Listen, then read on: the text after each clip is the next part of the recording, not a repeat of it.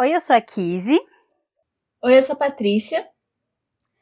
E você está no Divagando.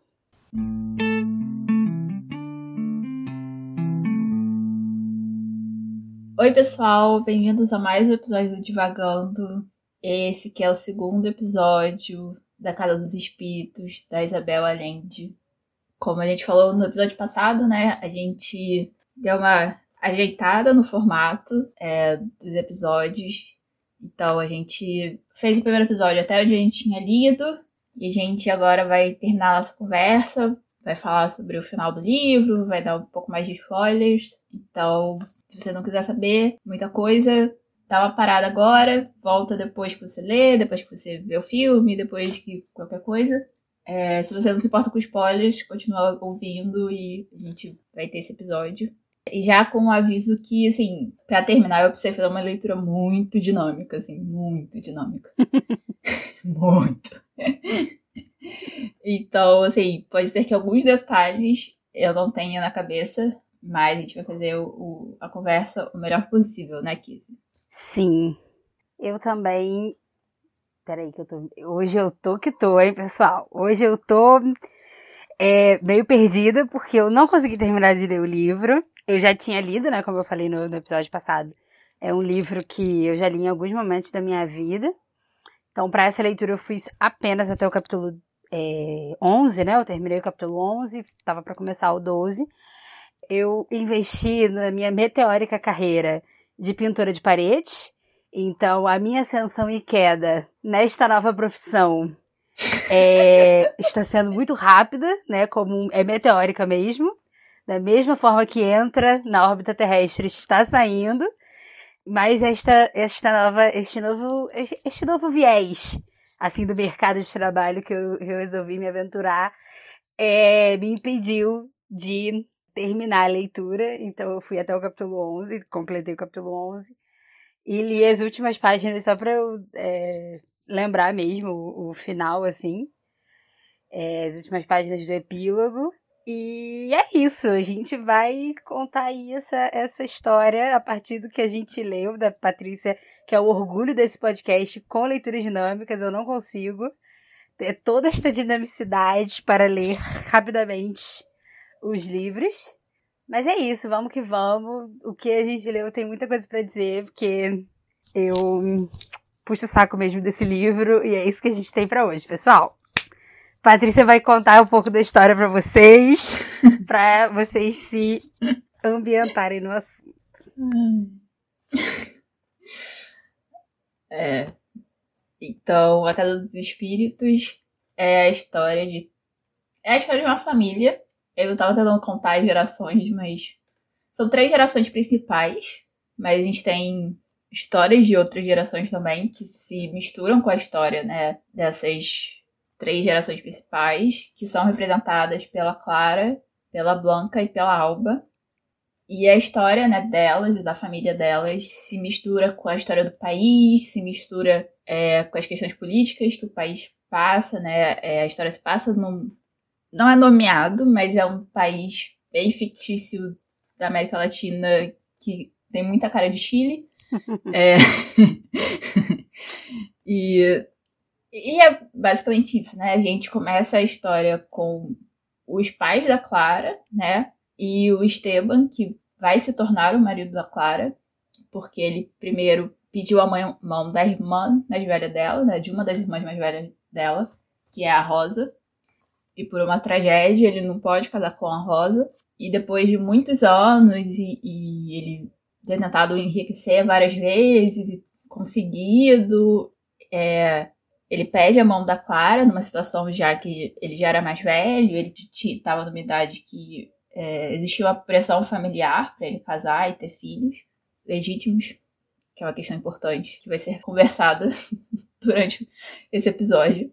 E a partir daí, né, você tem o casamento dele com a Clara, é, o nascimento da Blanca, o nascimento dos irmãos da Blanca, o crescimento dela, o primeiro amor, né, da vida dela, é, como esse amor acaba se desfazendo, todas as interferências do pai, todas as interferências de outras coisas, né, de questões políticas, de questões ambientais, que influenciam essa vivência dela, né, e da família, é, até chegar ao nascimento, né, da Alba, que é a neta da Clara, que é quem está contando essa história, né, junto com o, o avô.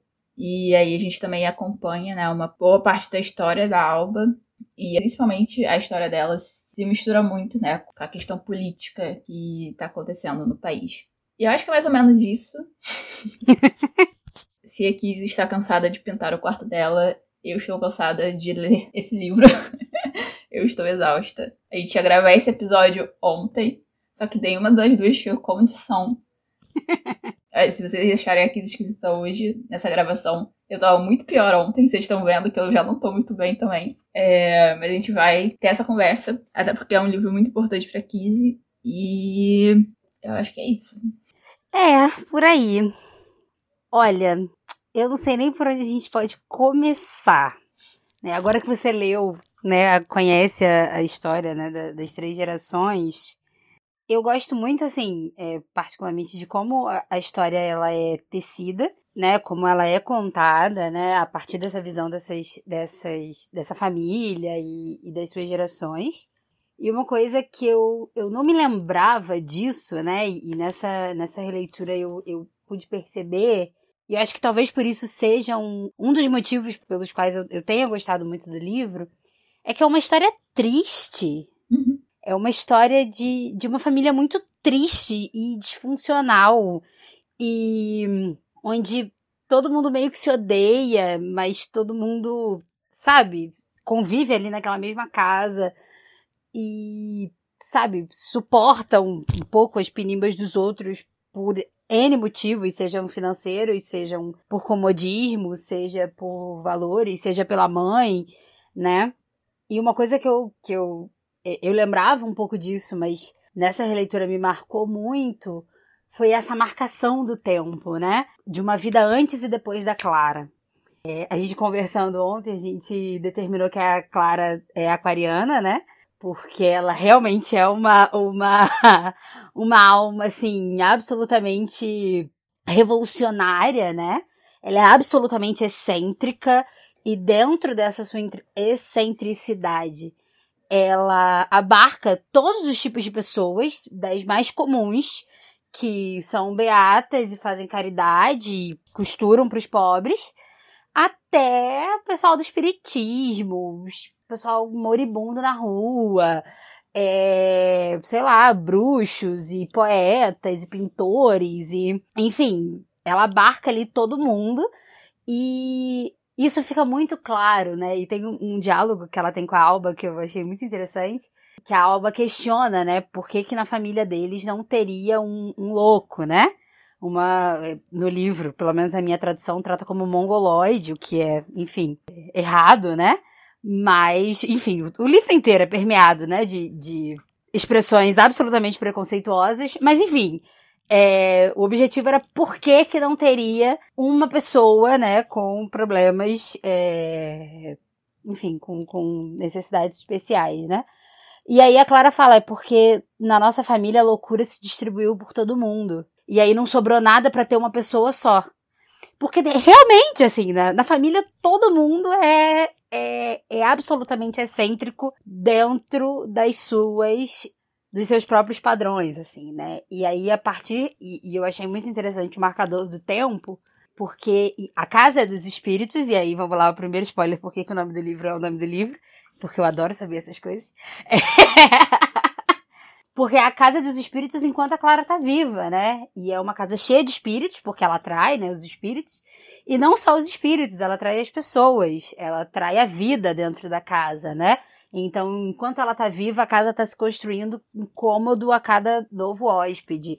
As cozinheiras precisam ter turnos para dar conta da cozinha de tanta gente que passa na casa. Tem flores na casa, tem pássaros, tem jardim bonito, tem vida na casa, né? E a partir de quando a, a, a Clara morre, a, a, a vida se degrada, né? E a família se, se é, afasta e, enfim, tudo vai meio que, que desandando, assim, né? A, a, a Clara é esse, esse pilar matriarcal, embora seja uma mãe absolutamente não tradicional, né? Uma matriarca não tradicional. É uma mulher cheia das convicções e, e ciente das suas excentricidades e, e tá tudo bem. O que importa é tocar a vida e a gente ir, assim. Então, nessa releitura, é uma das coisas que, que mais me marcou, assim, é esse aspecto triste, porque é uma história triste de todo mundo. Eu acho que ninguém tem ali uma, uma história feliz, uma história de, de pessoas que foram felizes e terminaram a vida felizes e, enfim, é uma história de muita tristeza. E você, Patrícia? Qual foi a sua primeira impressão nessa. Qual foi a sua impressão desse livro? Como foi a sua experiência de leitura? Ah! Eu consegui dizer! eu tava tentando lembrar qual era o meu próprio bordão. Eu já tava escrevendo até o meu próprio bordão, pra vocês verem. Ai, mas é, eu concordo que é uma história muito muito triste, não só muito triste, mas muito pesada, né? Assim, eu acho que do segundo capítulo em diante as tragédias só vão se acumulando e elas só vão, tipo, se exponenciando, né? Até que chega o final do livro e, e assim, é, é, é, extremamente pesado e eu fiquei razoavelmente feliz de ter feito uma leitura dinâmica do final do livro, porque se eu tivesse lido nos mínimos detalhes, eu tinha ficado ainda pior do que eu fiquei, assim, porque eu terminei o livro, fechei o livro, eu tava, assim, completamente desolada, sabe? Se eu tivesse lido com todos os detalhes, eu estaria muito pior. Mas eu discordo dessa questão da loucura, sabe? Da família. Eu acho que é uma família que tem hum, excentricidades, né? Como toda família, no final das contas. As excentricidades deles, algumas são um pouco diferentes, porque, como a gente comentou no primeiro episódio, tem um pouco de realismo fantástico, né? A Clara realmente tem poderes telepáticos, telequinéticos, ela realmente fala com os espíritos, move objetos, enfim. Mas, ao mesmo tempo, para mim é um retrato de uma família principalmente disfuncional. Menos do que louca, ela é principalmente disfuncional. E ela é disfuncional também, né, por esse atravessamento das gerações, porque você tem o Esteban, que é uma figura totalmente tradicional e extremamente conservadora, é muito ligado nas tradições e, e é, nos costumes e na reputação dele. E ele basicamente destrói a própria família por isso também.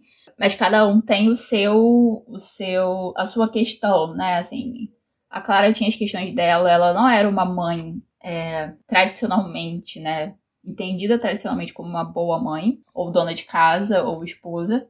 Mas mesmo assim, teve os momentos que ela teve esses ímpetos, né? É, deve ter tido, tipo, três vezes que ela fez os trabalhos de casa, né? Limpou e cozinhou e etc. Só que a frase, uma das frases mais constantes que eu lembro de ter lido foi, tipo, e Clara se descuidou dos trabalhos domésticos e blá blá blá. E eu, tipo, claro, obviamente, né? Tipo, ela tá muito mais interessada nas questões esotéricas e, e, e tal do que no, naquilo que é terreno, né? Naquilo que é diário, cotidiano. Mas eu também discordo que é só é, que a história é simplesmente triste, assim. Tiveram momentos de felicidade, assim. Não são momentos de felicidade idealizados, né? Sempre tinha questões acontecendo, problemas acontecendo. É, você descobre depois, né, que problemas anteriores e que estavam ocorrendo naquela hora, a Clara tinha noção deles, muito mais pelo contato dela com os espíritos do que realmente por ela estar observando e ligada no que estava acontecendo. Mas tiveram momentos de felicidade. Eu acho que o início do casamento da Clara e do Estevam foram momentos felizes a relação dela com a irmã do Esteban, a Férula. Férula, também foi uma, é, uma relação muito bonita e muito feliz para as duas. Talvez não muito feliz para as duas, mas assim, era uma, uma, relação que elas valorizavam e que foi também quebrada e, e teve um final trágico por causa do Esteban. Tudo naquele livro é culpa do Esteban. Sim, é, é, eu acho que é muito. Eu acho que quando eu digo tristeza é isso, assim, né? Porque os finais são sempre trágicos e tristes. Uhum. E geralmente o, o Esteban estraga tudo. Mas é isso, assim, eu acho que a, a, a, a sempre a impressão que fica, é porque a gente vai conhecendo os finais, né? Então, me, me fica essa impressão, né? Esse gosto desse final triste E tanto poderia ser, né? Tanto poderia ter acontecido se não fosse N problemas, muitos deles causados pelo Esteban. Mas continua, perdão. Não, assim, é, é isso, né? Assim, é uma família que eu, eu, eu realmente acho, né, como eu tava falando antes, que a disfuncionalidade, ela, ela vem primeiro por personalidades muito fortes, porque todos eles têm personalidades muito fortes e distintas, né? É, eu acho que isso a autora deixa bem clara na narração.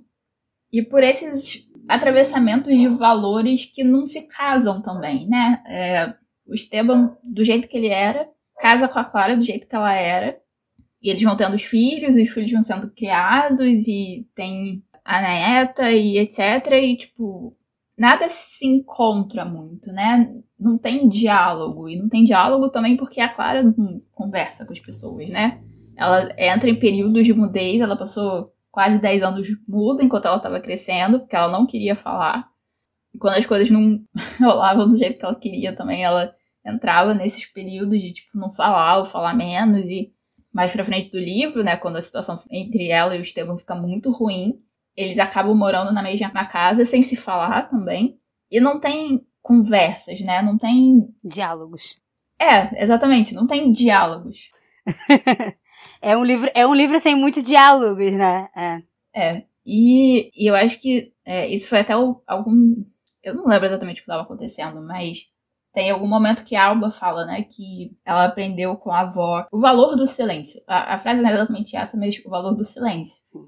E aí eu fiz um comentário do lado, né, assim, mas é, não era o valor, era a vantagem do silêncio. E aí eu fiz um comentário do lado dizendo. E a desvantagem do segredo, né? Porque por mais que a Clara soubesse dos segredos, ela também não passava esses segredos para os outros, né? E eu acho que, sim, o trabalho no final do livro, né, da Alba escrever a própria história, escrever a história da avó, escrever a história da mãe, escrever a história do avô, também é um trabalho do final de, de abrir, né, todos, é, tipo, os, sei lá, 50, 60 anos de coisas que não tinham sido faladas, né, assim, que não tinham sido ditas, que não tinham sido é, conversadas e dialogadas e discutidas Além disso, assim, o Esteban é um homem extremamente violento, né? É, então ele resolvia tudo pela violência. E aí você tem um pai que resolve tudo pela violência, uma mãe que não fala. E mesmo assim, assim, existia relações ali, né? Eu não sei exatamente como, mas teve uma conversa no final da Blanca com o, o Esteban né? Que ele, ele meio que perde perdão e ela, tipo, fala que sempre amou ele e tal. E eu não sei exatamente como chegou nisso, porque eu estava lendo totalmente dinamicamente essa parte. é, isso foi uma coisa que, assim, me surpreendeu, né? Assim, por mais que, que as pessoas tenham se odiado e elas tenham se, se tido problemas e, e sido abusadas e violadas e, e tudo mais, é, dentro, inclusive, da própria família, existia, né? Tipo, se não uma relação, existia o laço, né? E aí eu me pergunto, né? Eu me pergunto não, mas eu penso nisso, né? A questão de como, como o laço familiar é forte, né? E ele passa por cima de muitas coisas que é, às vezes a gente até não queria que passasse, não gostaria que passasse, mas ultrapassa. Então, sei lá, eu falei várias coisas. Agora eu fui longe. Não, mas eu acho que é, é exatamente assim. É, é, eu acho que esse é o ponto do livro, assim. Ele não, não é um livro que tenta passar a, a família como algo lindo, maravilhoso e tradicional e, sabe, perfeito, onde as pessoas se amam e elas têm problemas e elas pedem perdão e tem diálogos maravilhosos. Não é isso, né? Eu acho que é um livro justamente sobre esse laço familiar mesmo das pessoas, sem a idealização, assim, né? Porque. O, e aí é, a gente tem a, a figura do Esteban, né? Que é absolutamente violento, tradicional, mesquinho, muitas das vezes, ao mesmo tempo que ele sabe ser absolutamente próspero e mão aberta e gosta de luxo e gosta de glamour, ele é absolutamente mesquinho, ele é absolutamente pequeno, né? Em, em isso com sentimentos, seja na abundância, seja, né, na, na mesquinharia, e com dinheiro também, né? Assim como ele gasta muito, ele não tem coragem de dar dinheiro pra filha, sabe? E eu acho que é isso que torna os personagens muito humanos, assim, né? Uhum. eu acho que essa visão que a gente tem da família, todos adultos, né? Vem muito a partir do crescimento da Alba, né? Quando a autora contextualiza ali qual foi o ambiente que a Alba cresceu, é isso, é uma, é uma galera que tá todo mundo junto. Ela sabe quem é a família, ela sabe quem é o avô, ela sabe quem é a avó, ela sabe quem é a mãe, ela sabe que ela tem um pai que ela nunca viu, que, que deu o nome para ela, né? Ela não sabe disso, mas ela sabe, né, que existe esse homem, que é teoricamente o pai dela. Mas em, em compensação, a figura paterna dela é o tio, né? E aí ela tem um tio que é absolutamente esotérico e o outro que é absolutamente científico, e a mãe que vive ali na lida. Então ela vê essa família absolutamente diferente, por exemplo, da, da família que a Blanca nasceu, né? Uhum. E, e é isso, não é uma família que tem amor romântico, né? Porque a, as relações elas, elas vão se construindo.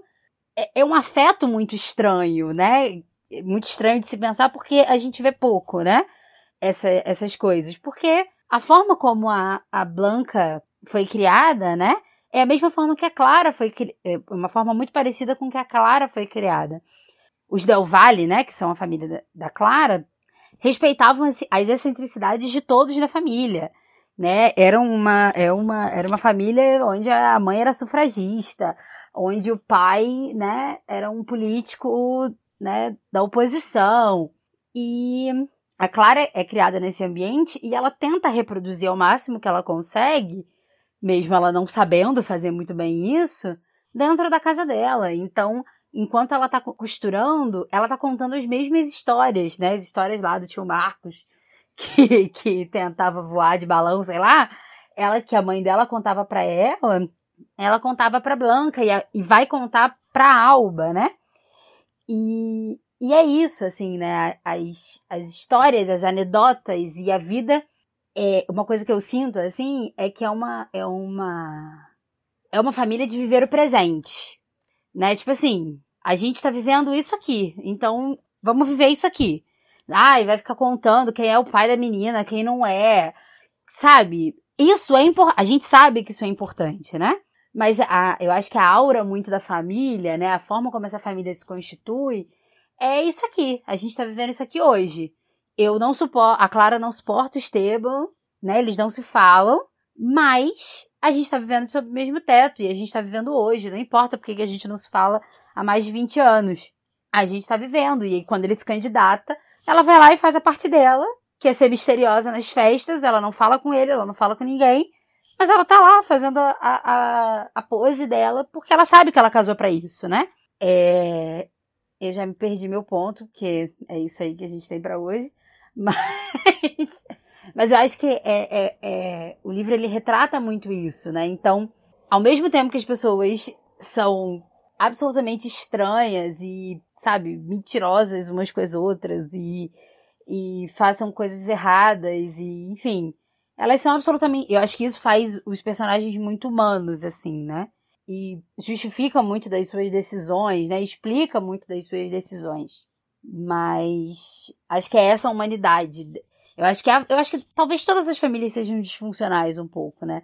Mas a Casa dos Espíritos traz essa família de uma forma muito humana, assim, sabe? Sem muito heroísmo e sem, sem essa figura. Porque é isso, né? Eu acho que a, a figura mais heróica que teria, eu, eu acho que é a Clara, né?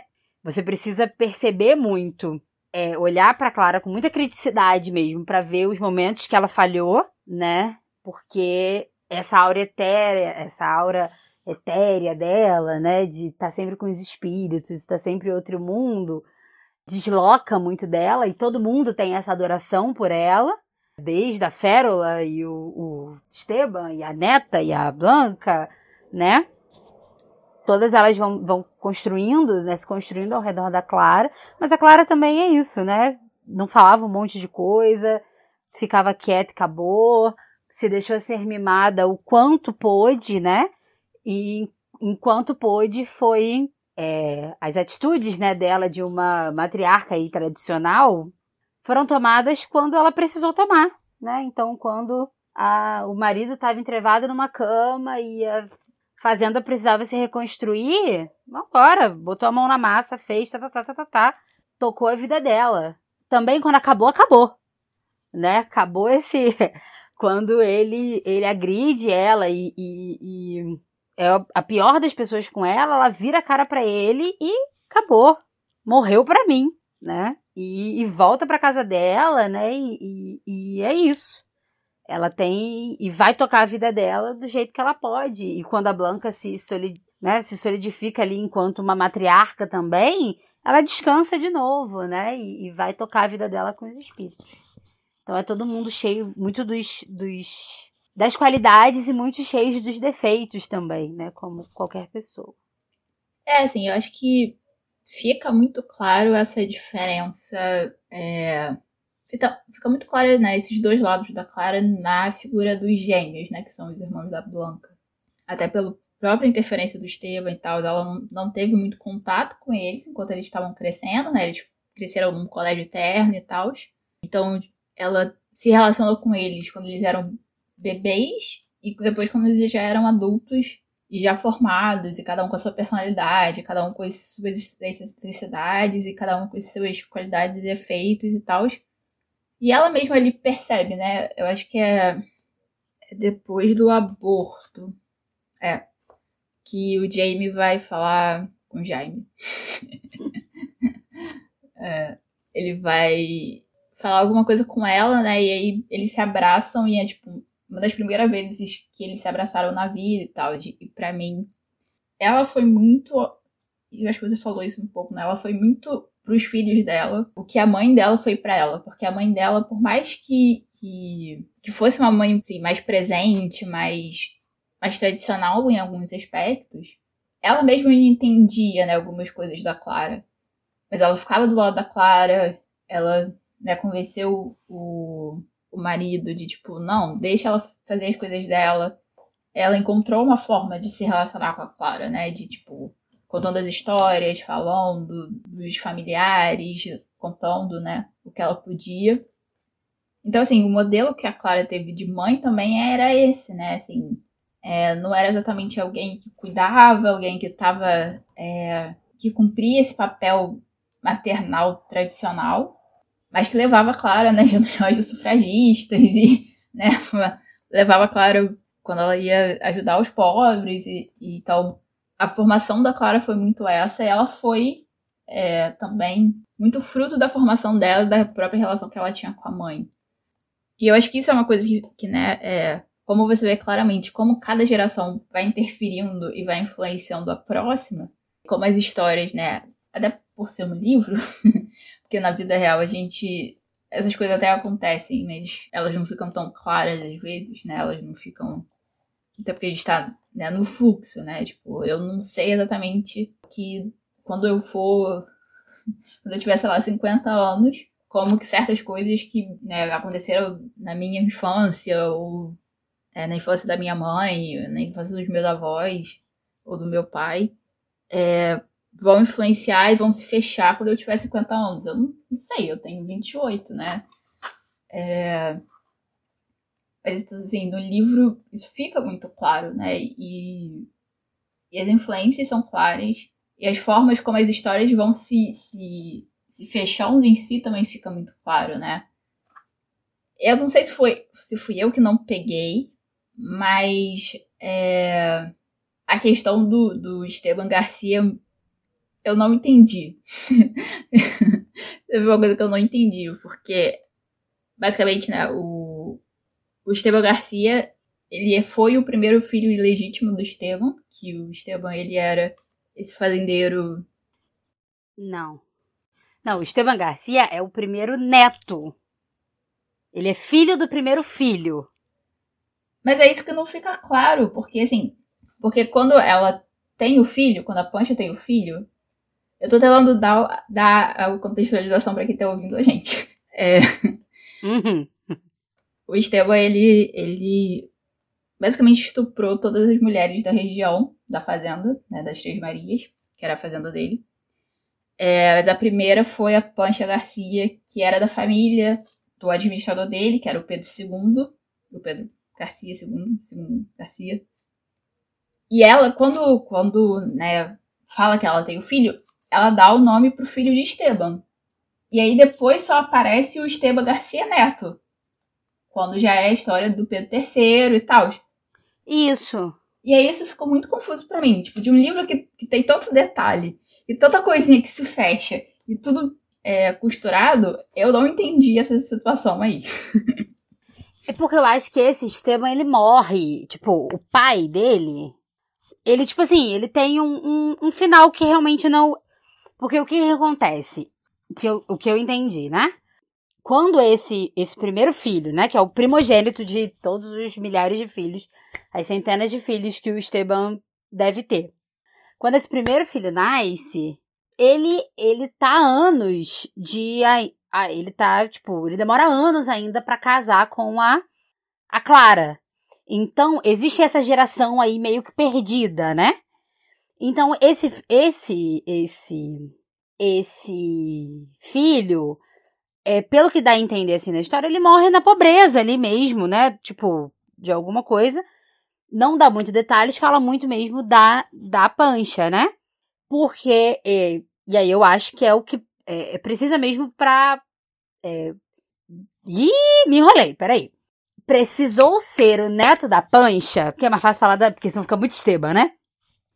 Precisou ser o Esteban, neto da pancha, para poder casar com as gerações mesmo, né? Porque é uma história de geração. E o segundo não teria muita utilidade mesmo da história, né? Então ele é, e pelo que pelo que a, conta na história, a Pancha, tipo, teve vários outros filhos depois, mas ela só ela, ela diferenciava isso, ela diferenciava o Esteban, neto, justamente por ele ser neto do, do Esteban, né? Então foi aquela alimentação de, olha lá, a Alba é a neta dele, oficial, é a princesa, é aqui, minha, venha cá todo verão ver como você é dona desde a estrada até o vulcão, sendo que, é, e aí a Panja vai alimentando isso no, no neto, de como tudo aquilo deveria ser dele, né? Porque ele é o primeiro filho do primeiro filho do Esteban, né?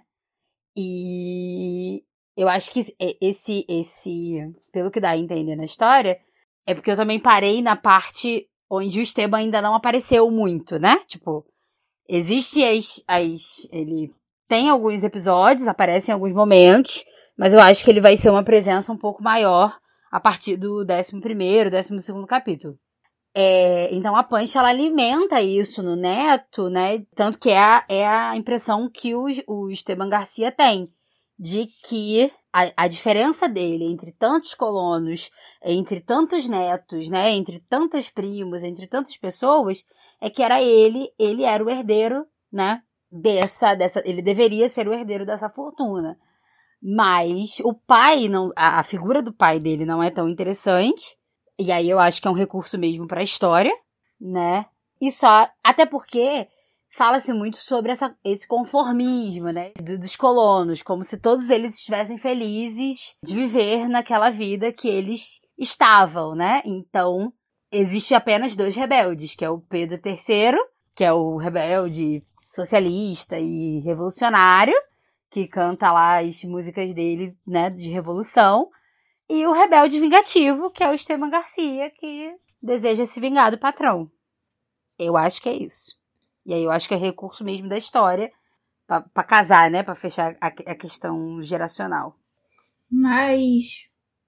Mas porque eu também, eu também expliquei, expliquei, expliquei, mas eu não sabia qual era o seu questionamento, né? É, porque é isso aí mesmo. que tristeza. Não, é só que como, como teve esse, esse pulo, né? Realmente, assim, eu não consegui casar e pra mim ficou né, esse vazio mesmo. É, como eu tava falando, né? Num livro tão detalhado, tão cheio de, de coisinha e tão, tão longo.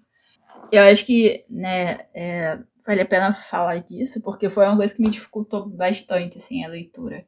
Tem muito detalhe, tem muita, muita é, tem muita antecipação e muita é, ida e vinda, né? Assim, mas o que mais me, me complicou na leitura em si foram os, os, os, o constante detalhamento de tudo, né? Assim, passa pelos momentos que você tem a história passando na visão do Esteban e, e na visão da Alba. Tem os momentos que tipo, é só o Esteban. E aí tem todos, tipo, você segue os sentimentos e, e, os pensamentos e, tipo, você vê quando aquilo não se reflete, né? Tipo, não tá casando, não se. Não tem a ver mesmo com a realidade, com o tá, que tá acontecendo, que você vê que acontece ali. É, até o final ele, ele, ele diz, né, que ele foi um bom patrão. Você passa o livro inteiro vendo que ele não era um bom patrão. Não era um bom patrão. É, ele era um padrão. Ele era um patrão padrão da época. Mas ele não era bom. mas ele realmente, assim, trouxe. É, ele modernizou a fazenda, né, em alguns aspectos que realmente ajudaram algumas pessoas, inclusive o Pedro III, a depois, né, é, estudar e depois sair de lá e cantar, enfim. Então, isso eu concordo bastante com a Kiss, assim, os personagens são muito humanos. Eles são muito humanos nos seus piores momentos, né? Assim, é, você vê ali o retrato mais cruel e mais sádico da, da raça humana, assim. É, e alguns nem tanto. alguns bons e legais, mas é, o grosso do livro é, é, isso, né? Até porque o próprio Esteban fala isso, né? Ele, ele, que ele já tá numa idade que ele pode confessar todos os crimes dele porque ele tá impune deles. E aí eu, eu na hora eu pensei assim, ainda bem que a gente hoje em dia tá num mundo que pelo menos um ou outro chega nessa idade, né, que o Esteban chegou e é assim condenado pelos seus crimes de uma vida inteira. É um fenômeno recente, mas a gente viu que é possível então. E é isso, assim, ele ferra com a própria família, ele ferra com o país, e pelo menos isso ele toma consciência, que ele ferrou com o país e com a família, mas principalmente com o país. é, mas ele também só percebe quando é na pele dele, né? Quando é com a alba. Então. É isso. É um livro muito pesado, muito triste, muito complicado, é muito difícil de ler, mas eu recomendo a leitura. Recomendo muito, isso não é, não tem dúvidas. Mas é um livro, por exemplo, que eu não consigo ler à noite. Ontem eu tava lendo à noite e, eu acho que eu, eu, eu sabia também muito o que viria, né? Então, meio que com medo, né? Eu, eu sou muito impressionável, né? Então eu não conseguia ler à noite. E aí ontem eu li na parte da noite. E aí, eu dormindo, né, dos meus sonhos, eu Enfim, eu tô vendo nos meus horários vagos, nessa minha vida de pintora de parede, é, eu tô vendo Crave a Rosa, com a da Catarina Petruc, lá, Adriana Esteves, Eduardo Moscovis. Tô vendo. Aí, existe também um casamento por conveniência, né? É ali a história principal da, da novela, né? E aí eu tô vendo a novela, normalmente, já tô vendo algumas semanas. E ontem eu li à noite, pois vocês sabem que nesta, nesta madrugada. e ontem à noite eu tava lendo a parte onde a Blanca casa com o Conde, né? Casa grávida da, da Alba e tudo mais. E aí, pois eu estava dormindo. E eu, quando eu acordo, eu falo, gente, que sonho maluco é esse que eu tive? Pois eu sonhei que Catarina e Petruc tinham se casado com Catarina grávida de outra pessoa. E eu falei, o que que tá acontecendo aqui? E era uma desgraça no sonho, era uma desgraça. E eu falei, gente, como eu sou doida, né? Que eu misturei as histórias todas. e aí ficou realmente claro que eu não poderia ler essa, este livro à noite. Porque ele, ele me impressiona muito. Mas é isso, assim, é um, mesmo com essa, essa impressão toda que eu tenho, é, ser facilmente impressionada, é um livro que eu gosto muito, de que estamos aqui lendo. É, que eu fiquei muito triste de não conseguir terminar para o, o, a gravação. E é um livro que explica por que que eu não gostei de ler Alice no País das Maravilhas?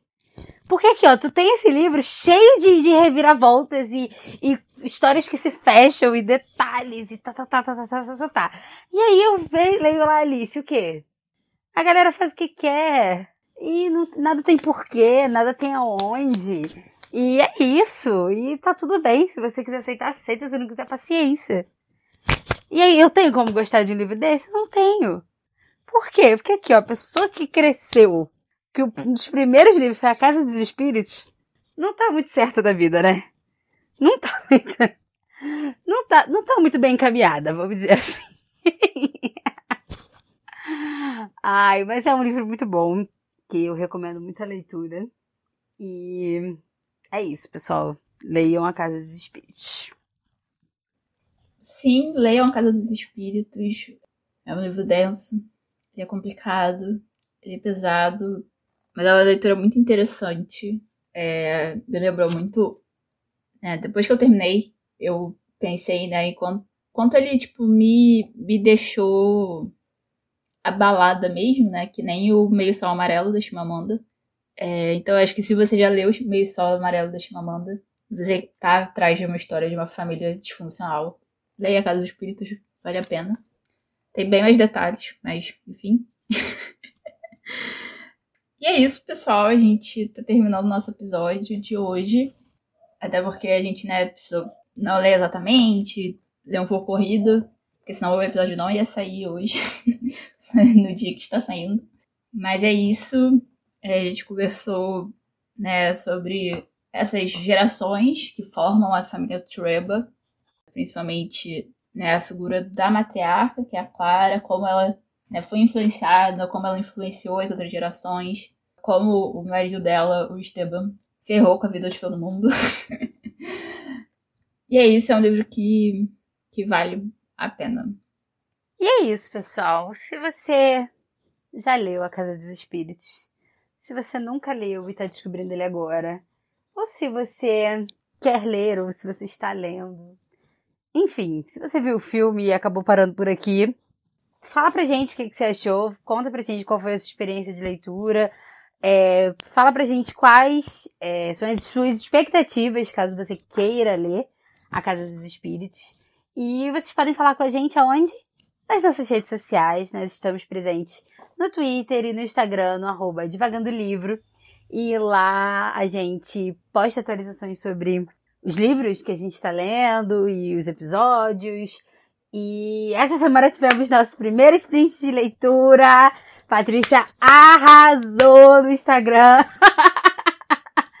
então, fica ligado lá. Se você tem dificuldade, né, pra engrenar numa leitura, se você quer separar um tempo para ler, a gente vai estar tá fazendo esses sprints aí. Vamos estar. Tá, a gente vai postar, né? Vamos avisar nas redes sociais para vocês acompanharem aí com a gente. E a gente tá aí incentivando a galera a ler.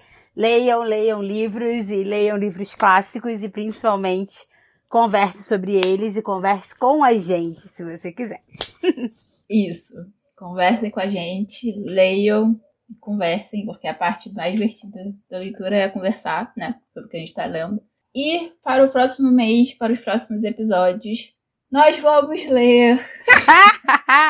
e aí eu tava falando com a 15 antes de gente começar, né? Assim, a gente já sofreu com a casa dos espíritos. Mês que vem vai ser só sofrimento. Eu estou só antecipando mesmo. É, mas nós vamos ler Crime e Castigo do Fyodor Dostoevsky. O nosso primeiro livro russo. que tem uma fama já é, atores russos têm a sua fama de serem difíceis, mas a gente vai encarar esse desafio. Exatamente. Então a gente se vê no próximo episódio falando sobre crime e castigo. Um beijo, pessoal, e até daqui a 15 dias. Um beijo, pessoal, até o próximo episódio.